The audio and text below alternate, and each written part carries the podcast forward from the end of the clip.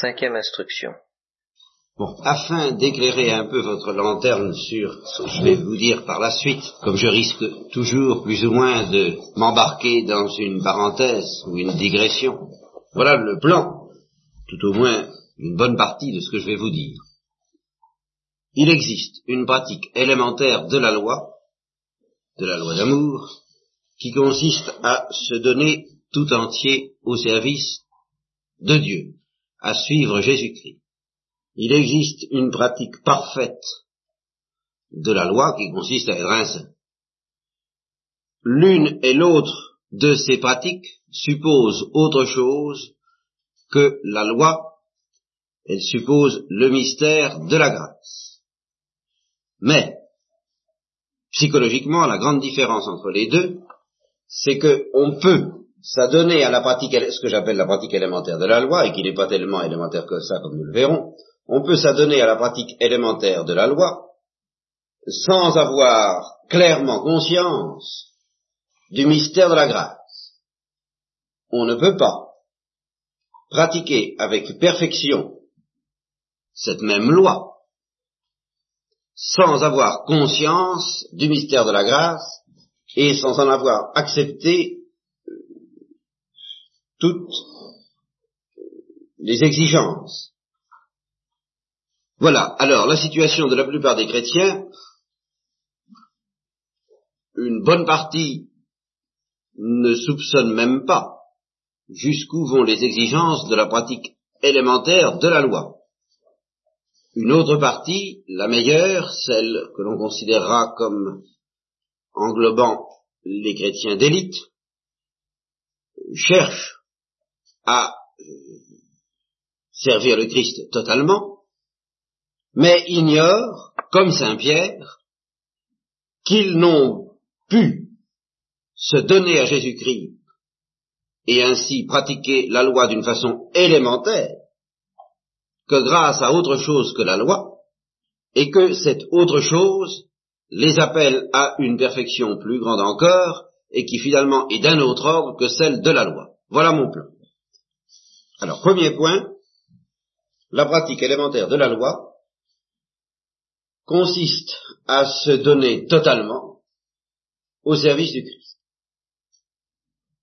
Alors évidemment, euh, c'est déjà un paradoxe peut-être à vos yeux, parce que le don total de notre âme et de notre corps au service de Dieu, quitter tout pour suivre Jésus-Christ, ça risque de vous apparaître comme un sommet en un sens, bien sûr, c'est un sommet.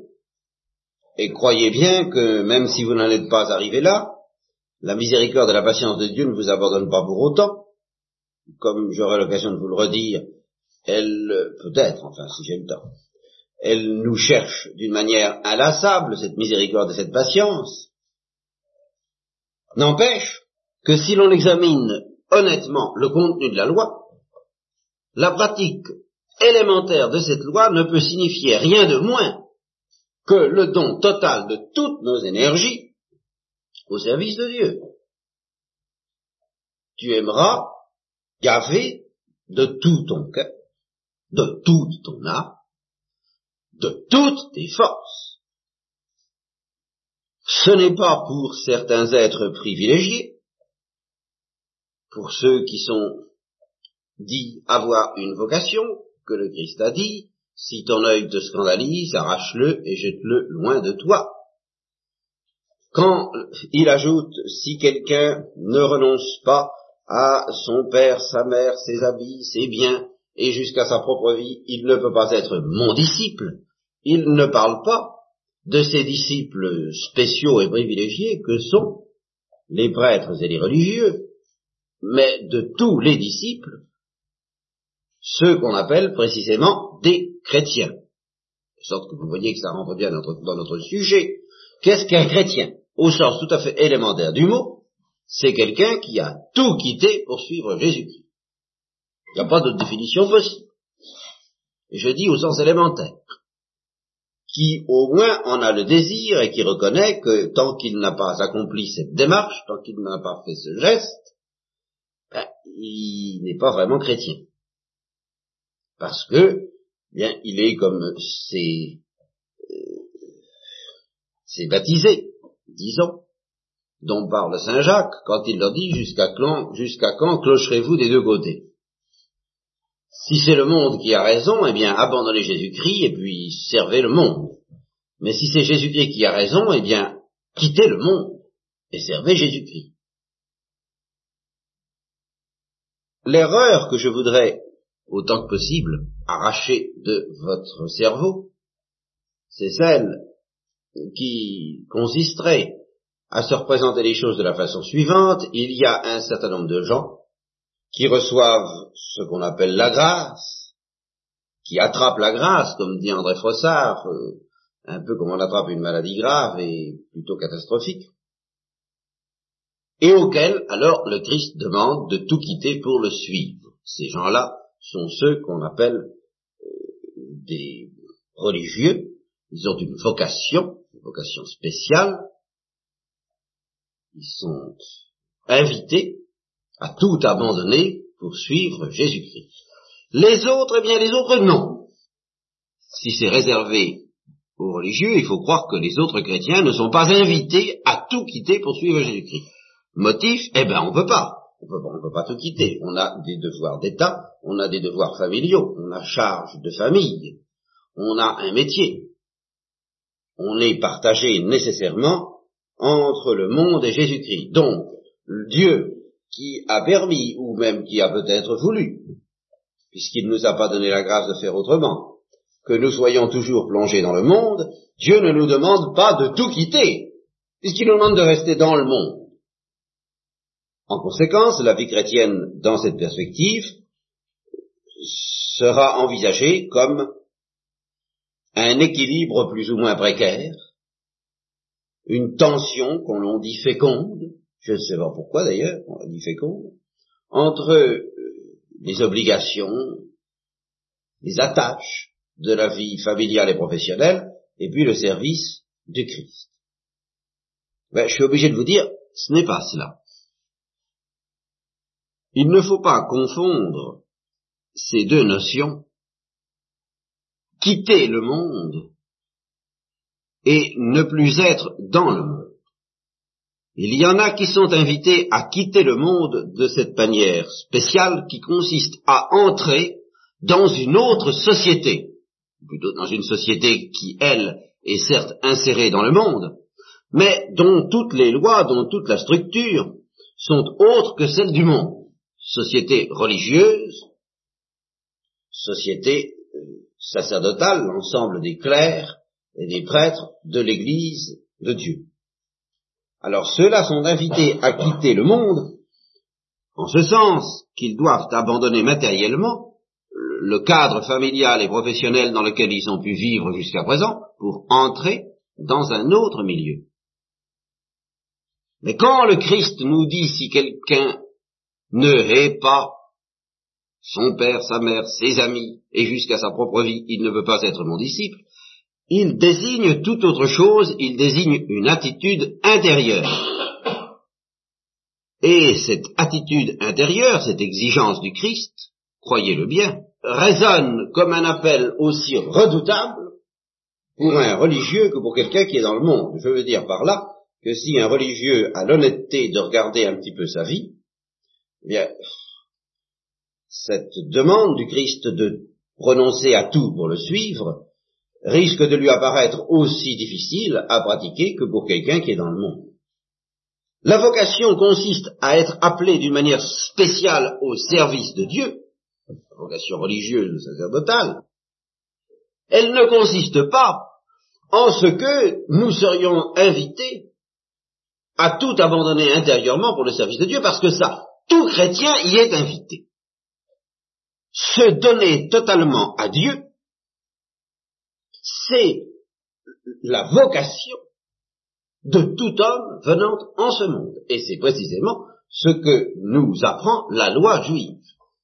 Sans quoi il serait inintelligible qu'une mère de famille, un père de famille puisse jamais entendre l'appel du Christ. Prenez l'exemple de Zachée qui reçoit le Christ avec joie dans sa maison. Il ne faut pas vous faire d'illusions. Il décide intérieurement de tout donner.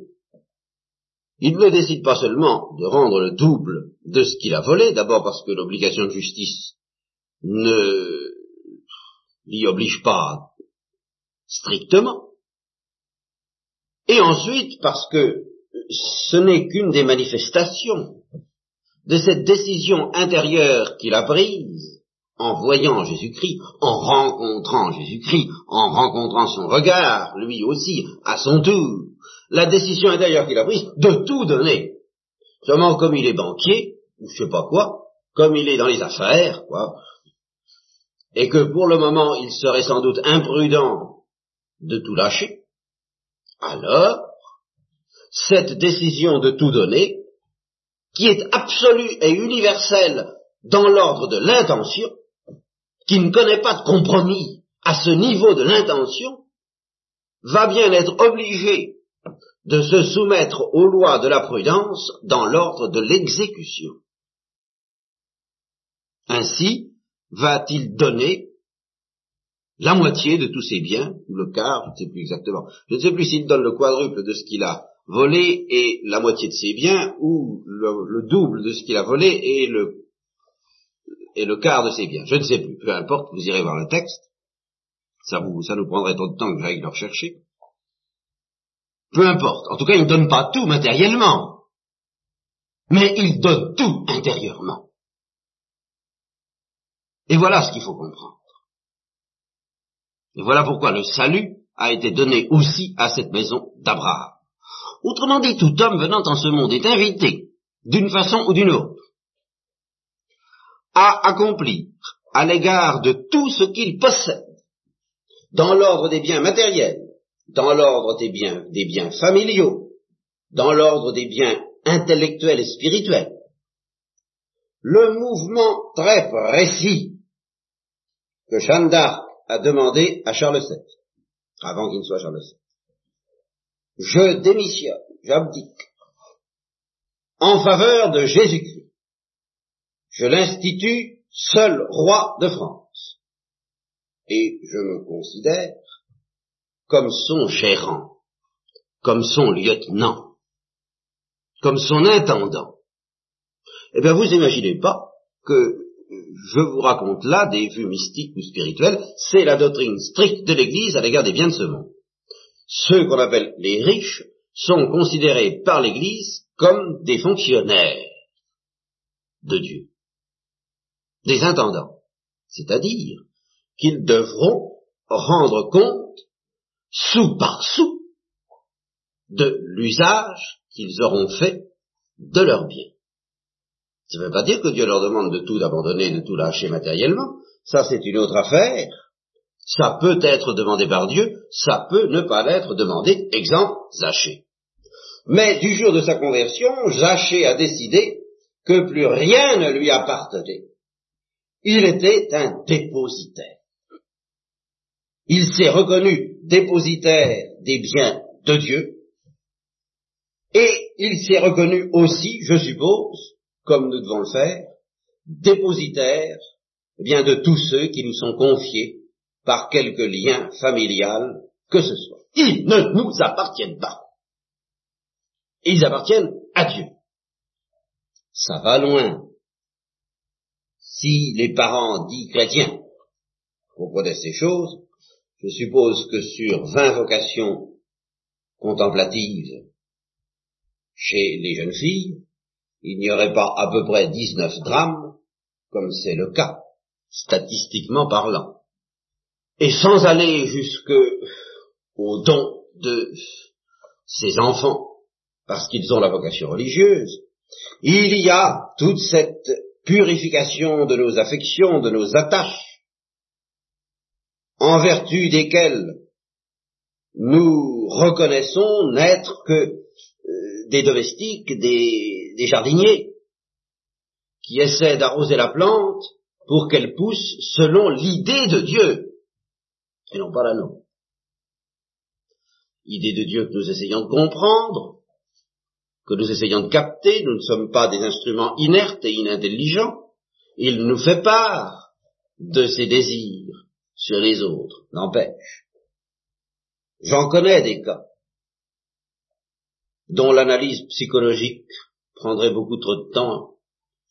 Peux malheureusement pas m'y livrer. Il faudrait, pour vous mettre vraiment les points sur les i, pour que vous compreniez ce que je veux dire, il faudrait me livrer à des analyses assez subtiles, mais tout de même nécessaires. Je connais par exemple, toujours à Nancy, je prends mes exemples plutôt à Nancy, comme ça vous êtes tout à fait tranquille, d'une grande, grande, grande malade, à la fois psychique et physique, enfin quelque chose d'assez, d'assez lourd. Elle était dans un état tellement délabré qu'une assistante sociale a eu pitié d'elle, s'est attachée à elle, et très justement, a décidé de la prendre chez elle, elle était seule, elles ont vécu ensemble, et cette assistante sociale s'est dévouée à elle, corps et âme, comme on dit. Bien. Cette malade est aussi malade spirituellement. Un véritable drame se noue entre elle et Dieu, qui n'est pas une petite affaire, qui est un drame de l'espérance, et je peux vous dire que je n'ai jamais vu peut-être à l'état pur le drame de l'espérance aussi effrayant que dans un tel cas. Songez qu'elle ne peut même pas faire un signe de croix, elle a la foi. Même pas un signe de croix. Quant à prier, il n'en est pas question. J'avoue que j'ai appris, j'ai vérifié, j'ai touché du doigt cette parole de Saint Paul, que nul ne peut dire je m'aime Jésus si ce n'est par le Saint-Esprit.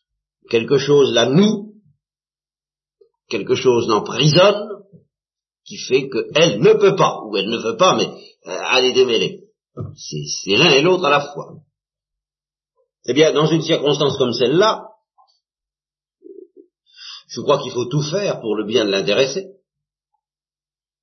Je ne veux pas entrer dans les détails, mais je peux vous dire que l'assistante sociale qui s'occupe d'elle a eu beaucoup de mal à admettre que les soins qu'elle pouvait lui donner au point de vue physique et au point de vue moral n'allait peut-être pas jusqu'à une compétence absolue sur le plan spirituel aussi, et qu'il fallait peut-être laisser la place à quelqu'un d'autre. Ben, ça a été très dur, puis ça n'est pas fini, et puis ça n'est pas accepté. Voilà. Elle ne se considère pas vraiment comme dépositaire de quelque chose et de quelqu'un qui ne lui appartient pas du tout à aucun titre. Quant aux biens intellectuels, quant aux biens spirituels, alors, alors, alors, alors. Chaque fois que je prêche à des religieuses, je ne manque pas d'évoquer les notes, les lettres, qui font tant de bien, et qu'on conserve précieusement parce qu'on y a trouvé une certaine lumière. C'est pas pour vous décourager d'enregistrer phone, mais parce que ne serait-ce que ça peut servir pour les autres. Mais ça n'est pas parce que des lettres, des notes, des livres, quelqu'un nous a donné une lumière un jour qu'il nous la donnera le lendemain. Et il faut savoir oublier, abandonner tout, même les lumières reçues, pour que Dieu puisse nous en donner d'autres. La grâce de midi n'étant pas celle de 14 heures. Pourquoi il ne faut pas toujours chercher midi à 14 heures? Autrement dit, cette exigence de détachement, vous le voyez, va très loin. Et de toute façon, pour tout le monde, elle va jusqu'à donner tout. Ce n'est pas facultatif. Et non seulement ce n'est pas facultatif, mais ce n'est pas un sommet. C'est, je dirais, élémentaire. C'est un, c'est un point de départ. C'est un point de départ qui est déjà pas mal, d'accord, Enfin, c'est le point de départ de la recherche de la perfection chrétienne. L'intention de se livrer corps et âme à l'amour de Dieu. De reconnaître que nous lui appartenons, que tout ce qui est à nous est à lui, et à lui d'abord.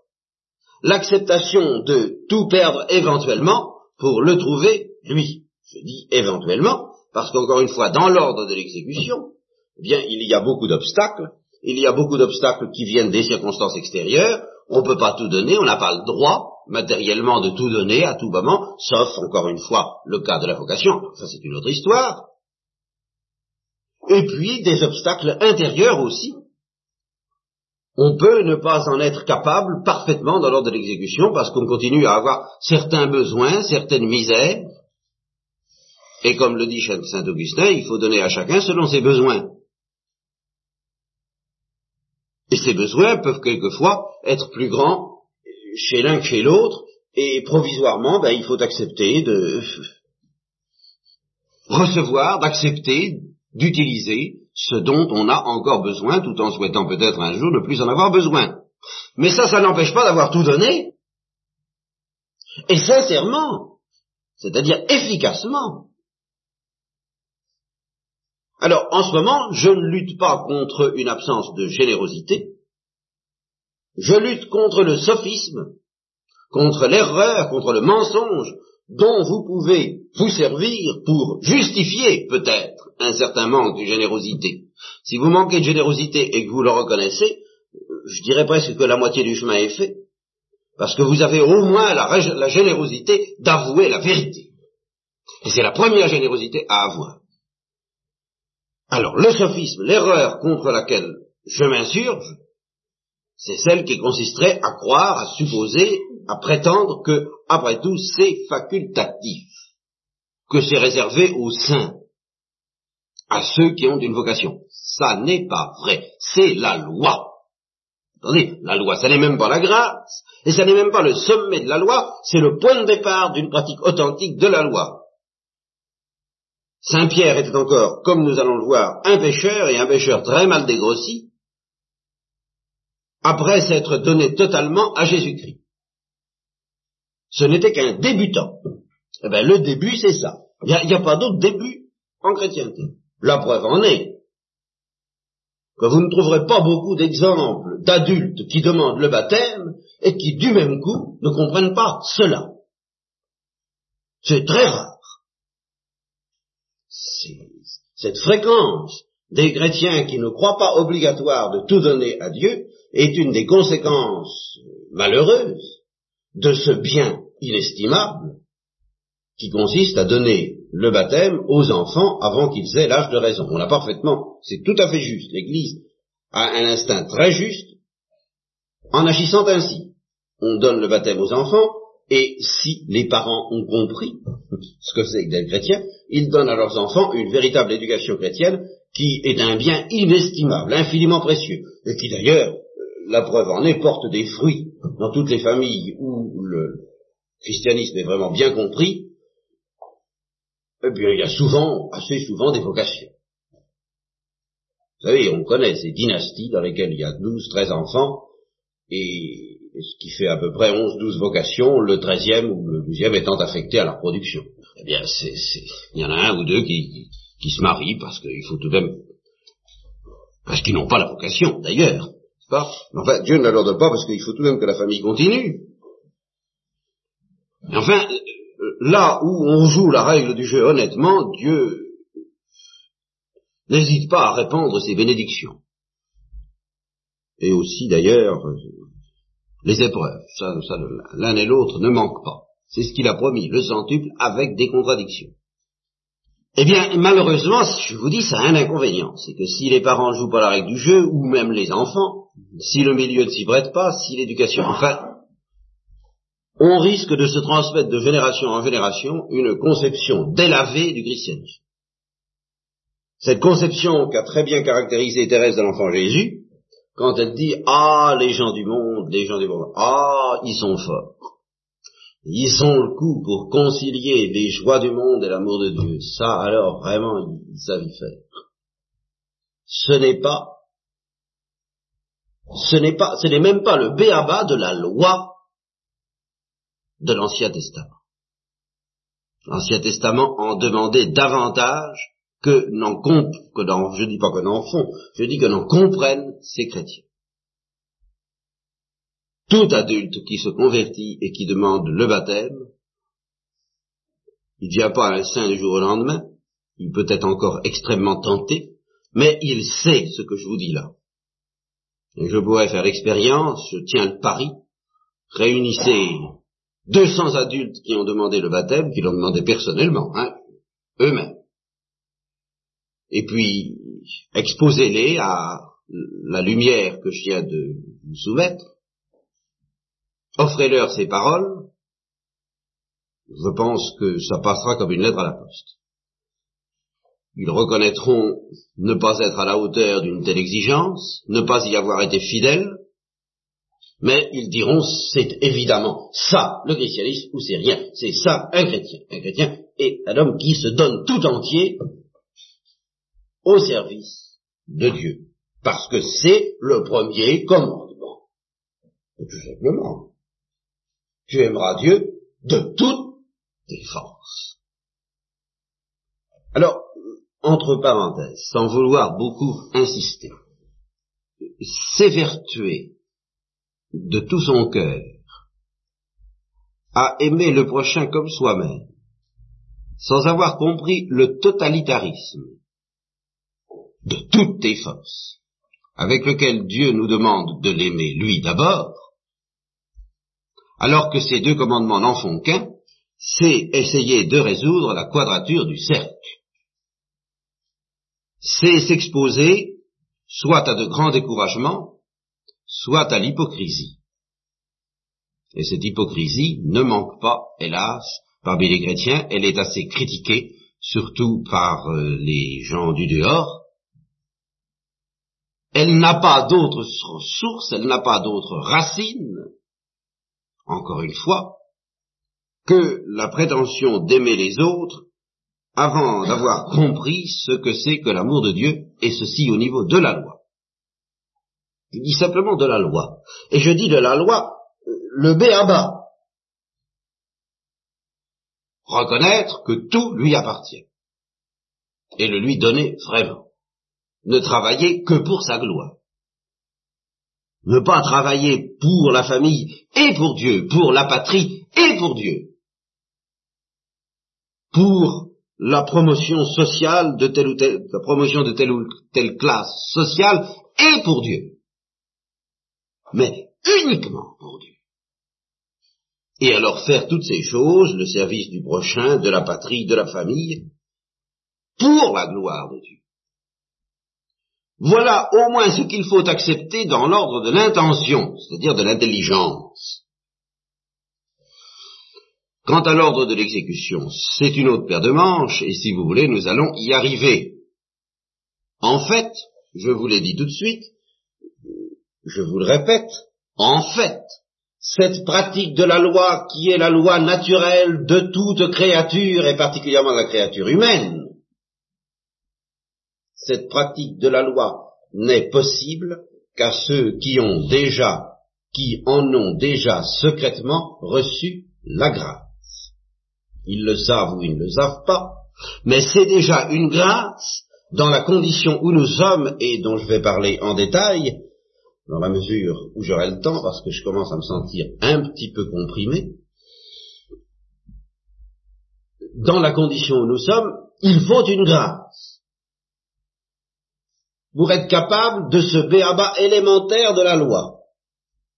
Et si justement cette pratique élémentaire vous paraît un sommet, c'est précisément dans la mesure où le péché originel vous a obscurci les méninges, vous a obscurci l'intelligence, à vous comme à moi d'ailleurs, et nous a rendu obscur ce qui est limpide pour toute créature innocente, à savoir qu'elle appartient à Dieu. C'est tout. Puis que Dieu seul compte, que Dieu seul est intéressant, que Dieu seul a des droits, des droits absolus. Et voilà pourquoi je reconnais que cette conception même, même l'aveu de cette vérité, euh, je ne vous jetterai pas la pierre, je ne jetterai pas la pierre à ceux qui euh, répugneront à le faire, parce que je sais qu'il y faut une grâce. Je ne dis pas que ça leur enlève toute responsabilité, parce que Dieu ne demande qu'à la donner, cette grâce. Mais enfin, je reconnais qu'il y faut une grâce. Seulement ici, je ne demande pas, je ne me pose pas la question de savoir qui est responsable ni de quoi nous sommes responsables ou pas, je me demande ce que c'est que le christianisme, ce que c'est qu'un chrétien. et je ne peux pas le définir autrement, c'est quelqu'un qui au moins, ce n'est qu'un petit début, ça ne suffit pas à le définir, c'est quelqu'un qui au moins a compris qu'il est normal, juste, équitable et salutaire de tout quitter intérieurement et peut-être extérieurement, ça c'est affaire de cas d'espèce, pour suivre Jésus-Christ, c'est-à-dire pour servir Dieu. Voilà pour la pratique élémentaire de la loi. Cette pratique élémentaire, nous en trouvons l'exemple, la réalisation aussi belle que possible chez les apôtres et en particulier Saint Pierre. Si donc le christianisme n'était que cela, alors en effet, il serait légitime de prendre Saint Pierre, par exemple, Saint Pierre ou un autre, comme modèle, comme image, comme stimulant, et de nous dire, ah, comme il a été généreux, soyons généreux. Ah, comme il a eu confiance dans son Sauveur et en Dieu, ayons confiance. Comme il a su donner de beaux exemples d'amour, donnons des exemples d'amour, etc., etc. Or, vous savez ce qui s'est passé, j'ai longuement insisté là-dessus, et c'est la preuve qu'il y avait chez Saint Pierre lui-même quelque chose qui n'était pas au point. Pour mieux le comprendre, pour l'aider à soupçonner cette vérité, pour, l'aider à soupçonner qu'il n'en était encore qu'au béaba tout à fait élémentaire, le Christ avait pris la peine d'offrir à ses apôtres les perspectives d'une pratique intégrale, vraiment parfaite de la loi. Bien si vous voulez, faisons l'examen de conscience que Saint Pierre aurait dû faire. Et c'est cet examen de conscience qui va nous amener au fond des vérités les plus, profondes, les plus austères et les plus consolantes du christianisme. Parce que si précisément il n'y avait que ce que je viens de vous dire là, eh bien ce serait désolant et ce serait désespérant. Mais avant de découvrir cette immense consolation que nous offre le christianisme, c'est-à-dire que nous offre le Christ, ben, il faut aller au fond de la désolation, et nous ne sommes pas encore tout à fait. Faisons un petit examen de conscience par rapport à la loi, à la perfection de la loi telle que le Christ nous la propose. Si vous aimez ceux qui vous aiment, quel mérite en avez-vous? Si on te tend la joue droite, tend la joue gauche. Lequel d'entre nous peut se lever et peut dire, je me sens prêt à accomplir ce précepte? Et tous autres euh, de même qualité. Lequel d'entre nous, par conséquent, peut se lever et oser dire j'aime mon prochain.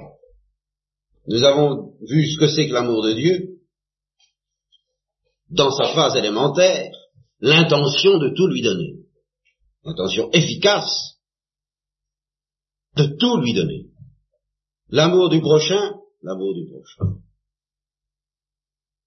Qui peut vraiment, honnêtement, prétendre qu'il y a dans son cœur l'amour du prochain Nous aimons les gens qui nous plaisent. Nous aimons ceux qui nous aiment. Et quant aux autres, quant aux autres, eh bien en mettant les choses tout à fait au mieux, bon, on leur fait du bien. Mais le plus possible en leur tournant le dos on n'a pas envie de pratiquer avec eux cet exercice fondamental de l'amour qui s'appelle le dialogue. Leur donner une orange, oui, notre cœur, notre cœur à ceux qui ne nous aiment pas, ce n'est pas possible. Et pourtant c'est la loi, parce que même en ceux qui ne nous aiment pas, même chez les pécheurs, chez les assassins, chez tout ce que vous voudrez, il y a la nature humaine. Ce sont nos frères. Non seulement ils sont de même nature, mais ils sont fils d'Adam. Nous avons le même père et la même mère. Donc nous sommes frères au sens familial du mot. Ça, c'est comme ça, c'est comme ça. Vous me direz, c'est pas facile de pratiquer un dialogue avec quelqu'un qui ne dialogue pas. On voit ça déjà dans les familles. Mais il n'est pas question de pratiquer un dialogue avec quelqu'un qui ne dialogue pas, mais de le désirer toujours, ce dialogue. Inlassablement. Ne jamais se résigner au mur du silence, du mépris, de la haine. Qui peut dire cela? S'il y en a dans la France métropolitaine qui jette la pierre à ceux qui ne semblent pas pratiquer la charité comme ils l'entendent sur le papier, je voudrais bien les voir dans leur vie, dans leur vie de famille. Il est plus facile d'aimer l'humanité que d'aimer son voisin de palier. Personne s'il n'en a reçu la grâce, ce qui est une toute autre affaire dont justement je vais parler tout à l'heure, personne ne peut dire j'aime mon prochain comme moi-même. Voilà la conclusion inévitable d'un examen de conscience honnête. Et ce n'est pas tout. Nous allons arriver à quelque chose de pire encore, qui risquerait d'être encore plus désolant si ce n'est précisément là que nous allons, que nous, que nous devons trouver, que nous devions trouver la consolation par excellence, la réponse totale à notre désolation. Si quelqu'un prétendait aimer les autres, aimer Dieu, d'une manière convenable, d'une manière parfaite,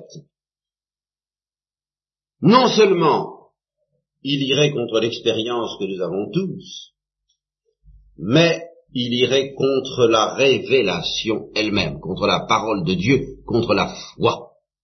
Car il existe une parole de Saint Paul, une série de paroles de Saint Paul dans l'Épître aux Romains, chapitre 1 à 6. Je ne sais pas si je vais avoir le temps de les rechercher, parce que quand il faut rechercher un texte au milieu d'une conférence, on risque de perdre du temps. Enfin, je vous les citerai de mémoire mais une parole qui est décisive et qui explique tout, tout ce que je viens de vous dire. Nous sommes enfermés dans la désobéissance.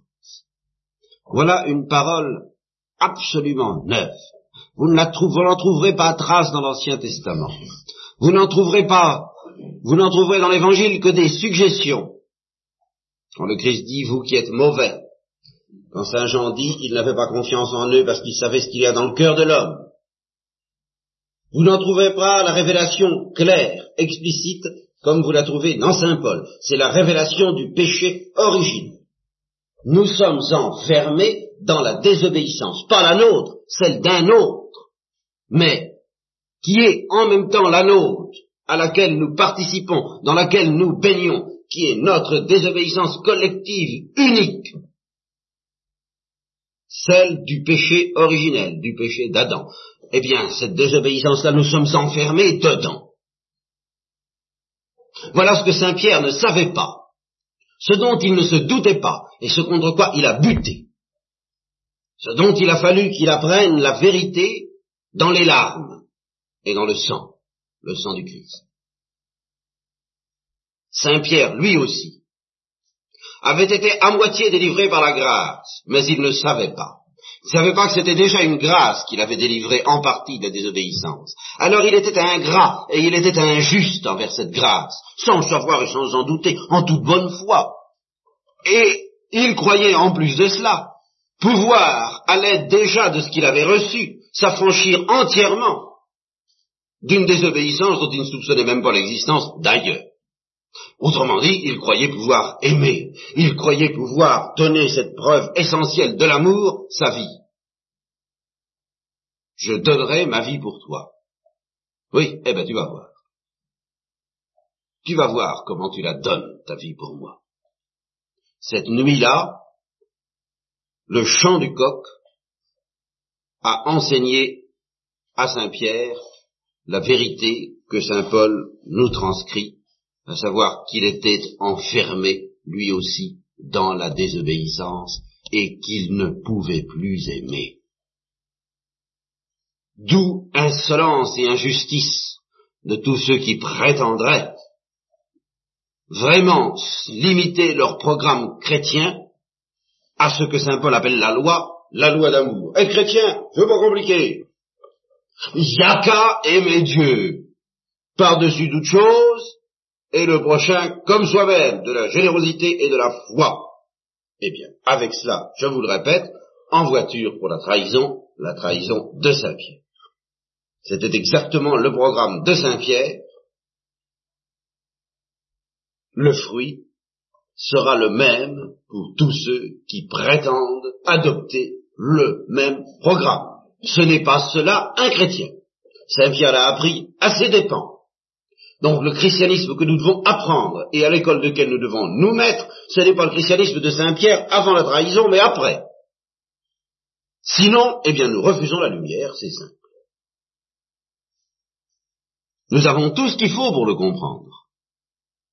Toutes les résistances que nous opposons à la simple idée de nous donner totalement à Dieu, et que Saint Pierre, lui, n'a même pas opposé. Il avait au moins cette excuse.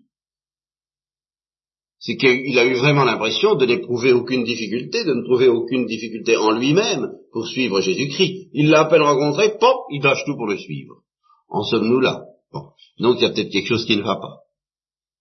Et puis même Saint Pierre, avec tout son élan, toute sa générosité, n'a pas pu pratiquer la loi dans toute sa perfection. Il n'a pas pu aimer Dieu jusqu'au bout. Et quant à ses frères, eh bien, il les a abandonnés. Il était le pasteur. Il le savait déjà. Tu es pierre, et sur cette pierre je bâtirai mon église. Et quand tu seras converti, confirme tes frères il avait déjà la responsabilité, la charge de leur âme. Qu'est-ce qu'il en a fait? Comment les a-t-il aimés ce jour-là? Ses frères. Qu'as-tu fait de ton frère? Voilà ce que le Christ lui a demandé aussi en le regardant à ce moment-là. Alors Saint Pierre a compris qu'il ne savait pas aimer, qu'il ne pouvait pas aimer ni Dieu ni son frère toutes ses illusions à ce sujet sont tombées d'un coup, il a vraiment découvert qu'il était enfermé dans la désobéissance. Alors qu'est-ce que c'est qu'un chrétien? Un chrétien, c'est quelqu'un qui, ayant connu la loi d'amour, ne la pratique pas, parce qu'il est enfermé dans la désobéissance, mais qui sait qu'il existe un sauveur. Et qui se livre à ce Sauveur, non pas d'abord pour se donner à lui, mais pour être guéri, et pour que ce Sauveur lui apprenne comment s'affranchir de sa prison, la désobéissance, et lui apprenne comment aimer. Et pourtant, c'est bien ça, nous y sommes, et pourtant ça n'est pas tout. Je ne vous ai pas encore tout dit, non seulement je ne vous ai pas encore tout dit, mais je ne vous ai encore pas dit l'essentiel. Je m'en excuse. Je vous demande des exercices fatigants, parce que j'ai toujours l'air de dire ça n'est pas ça, ça n'est pas ça, ça n'est pas ça. Enfin, tout de même, nous avançons, nous approchons, approchons. Mais nous n'y sommes pas encore. Mais il faut d'abord s'arrêter à ce point-là. Si vous voulez vous y arrêter, vous prendrez l'épître aux Romains, je vous le répète, et vous lirez tout le début, en particulier les chapitres 4, 5, 6 et 7. Faudrait tout lire, vous comprenez, je n'ai vraiment pas le temps, malheureusement, je sais pas comment faire un choix là-dedans. C'est la révélation du péché originel. Et du même coup, c'est la mise en place de la loi. Alors retenez bien ceci. La loi, ce ne sont pas des minuties, c'est la loi d'amour. La loi, Saint Paul déclare, elle ne peut rien pour nous sauver. Pourquoi? Bien, Précisément parce que nous sommes enfermés dans la désobéissance. Et que ce n'est pas parce qu'on nous dira il faut aimer que nous aurons pour autant le pouvoir d'aimer. C'est comme si vous alliez trouver un prisonnier et vous lui disiez il faut être libre. Allez, libère-toi. Eh, je suis en prison. Libérez-moi, vous qui parlez. Et Saint Paul va jusqu'à dire cette loi qui est bonne, qui est excellente, qui est parfaite, qui est sainte, qui est juste, Si Dieu ne nous avait donné que ça, eh bien il nous aurait donné, il nous aurait donné un cadeau empoisonné qui n'aurait pas d'autre fruit, en fin de compte, que de multiplier le péché. Car au moins, tant qu'on ne connaît pas la loi, on a des excuses.